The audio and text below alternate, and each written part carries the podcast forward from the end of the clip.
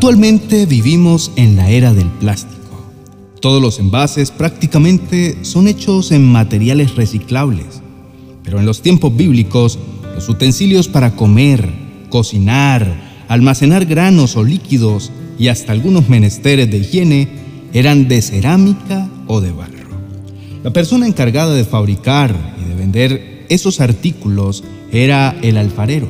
Su labor y localización tenía algunas particularidades que hoy nos parecerían un poco raras y hasta irrisorias, pero que sin duda eran muy importantes en el mundo antiguo.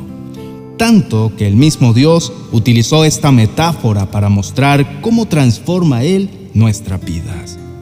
Quiero contarte una breve historia acerca de justamente un alfarero que tomó tres montoncitos de arcilla en sus manos y decidió hacer tres hermosas vasijas. Tomó el primer montoncito y empezó a amasarlo, pero este comenzó a quejarse. ¡Ay! ¡Ay! Me duele. Por favor, ya no me moldees más. Déjame así. Ya no aguanto más el dolor. Al ver que el barro no quiso ser moldeado, el alfarero lo dejó. Agarró la segunda bolita de arcilla y empezó a hacer lo mismo que con la anterior. Pero ésta le decía, aunque me duela, sigue así. Yo sé que seré una hermosa vasija, así que vamos, moldéame. Duele, pero no importa, aguantaré. El alfarero terminó de moldearlo y cuando estaba a punto de hornearlo para que fuera más duro y resistente, la vasija no aguantó y le rogó que lo sacara y aunque el alfarero trató de convencerlo de que aún no era el tiempo, pero por tanta insistencia le concedió el pedido. Un poco decepcionado, tomó el tercer montoncito y procedió a hacer lo mismo que con los otros dos. Pero este último permitió que lo moldeara. Aunque le dolía, él no se quejó y dejó que lo introdujera al horno bien caliente y esperó a que lo sacara, a pesar de su sufrimiento. Este pedacito de arcilla confiaba en el alfarero. Sabía que él estaba pendiente de que todo saliera bien y que no permitiría que se quemara. La primera bolita se quedó así como estaba, siendo un simple trozo de arcilla. La segunda ya era una vasija, pero como no permitió ser pasado por el horno con el tiempo, se quebró.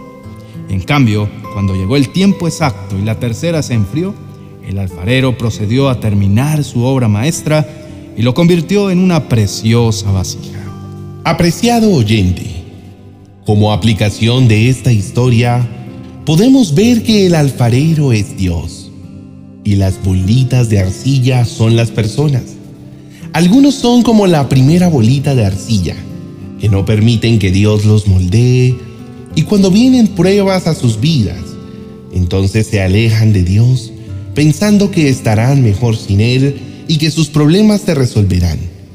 Pero con el tiempo se dan cuenta de que estaban equivocados. Otros, quizá, se parecen a la segunda bolita de barro. Permiten hasta cierto punto que Dios los moldee y los transforme. Pero cuando Él quiere cambiar algo profundo y trascendental en sus vidas, entonces le dicen, no, Señor, ahí no, por favor, no te metas. Solo transfórmame hasta aquí, ya no más. Es suficiente. Y muy pocas personas, en realidad, son como esa tercera bolita de barro o arcilla, que permiten que Dios trabaje en todas las áreas de sus vidas. Aquellos que permiten que Él, no solo en los momentos felices, sino también caminan con Dios y dejan que Él los ayude en los tiempos difíciles porque saben que Él no los abandonará, sino que siempre estará ahí observando y cuidando su obra maestra hasta que ella esté terminada y pueda ser una hermosa vasija.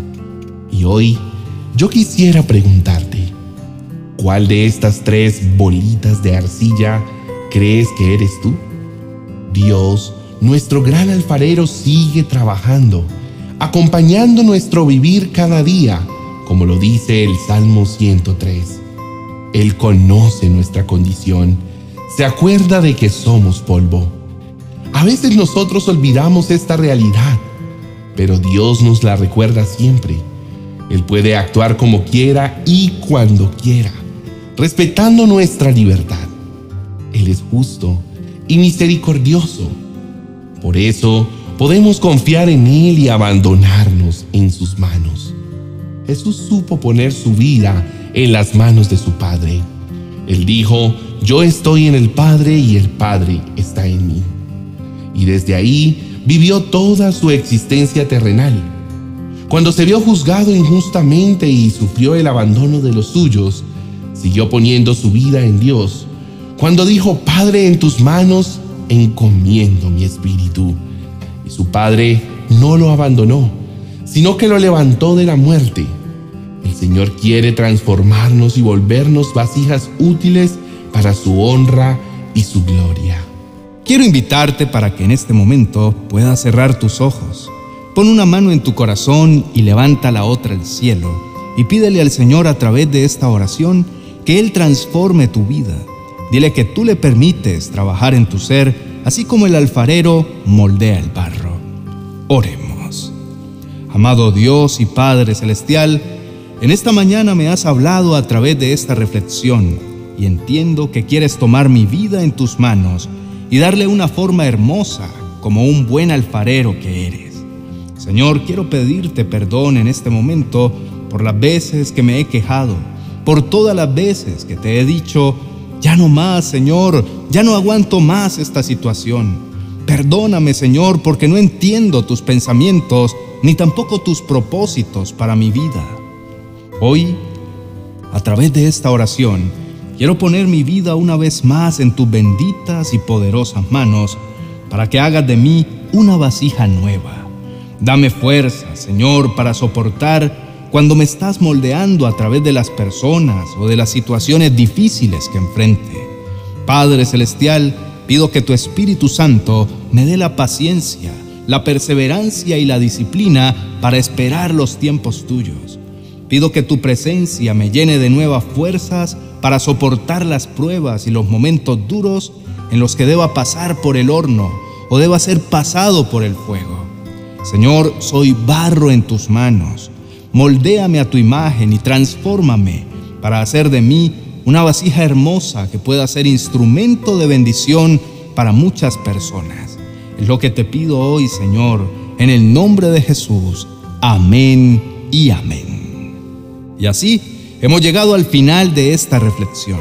Espero que hayas sido bendecido y que puedas seguir día a día en este proceso de transformación.